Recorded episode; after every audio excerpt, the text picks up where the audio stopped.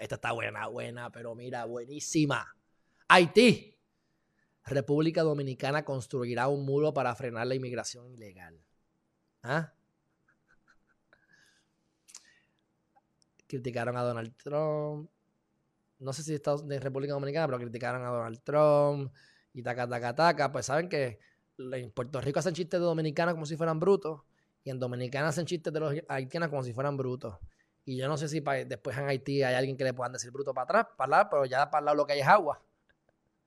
No sé qué, con quién la cogerán, pero imagino que entre ellos mismos también se segregan. Porque eso es algo de, comportamiento humano. Pues van a hacer un muro que vale 100 millones de dólares, sobre 100 millones de dólares, para detener la entrada ilegal. Yo recuerdo cuando yo fui a República Dominicana que tú vas a las luces hace tiempo y tienes a, a las personas con bebés y te ponen bebés así hasta te los tiran para que tú les des chavo. ¿Sabes qué? Muchas veces esos bebés son alquilados. La mamá se los alquila a esa gente y esa gente los utiliza para que le den dinero. Te alquilo el bebé por 5 dólares y a lo mejor le saco 10 o 20 pesos o dólares en el día. Un ejemplo. Esos son pesos, pero ustedes me entienden. Es una barbaridad. Pero mira, usualmente son haitianos los que hacen eso. Ahí tienes el muro de Trump en Haití. Entre Haití y República Dominicana.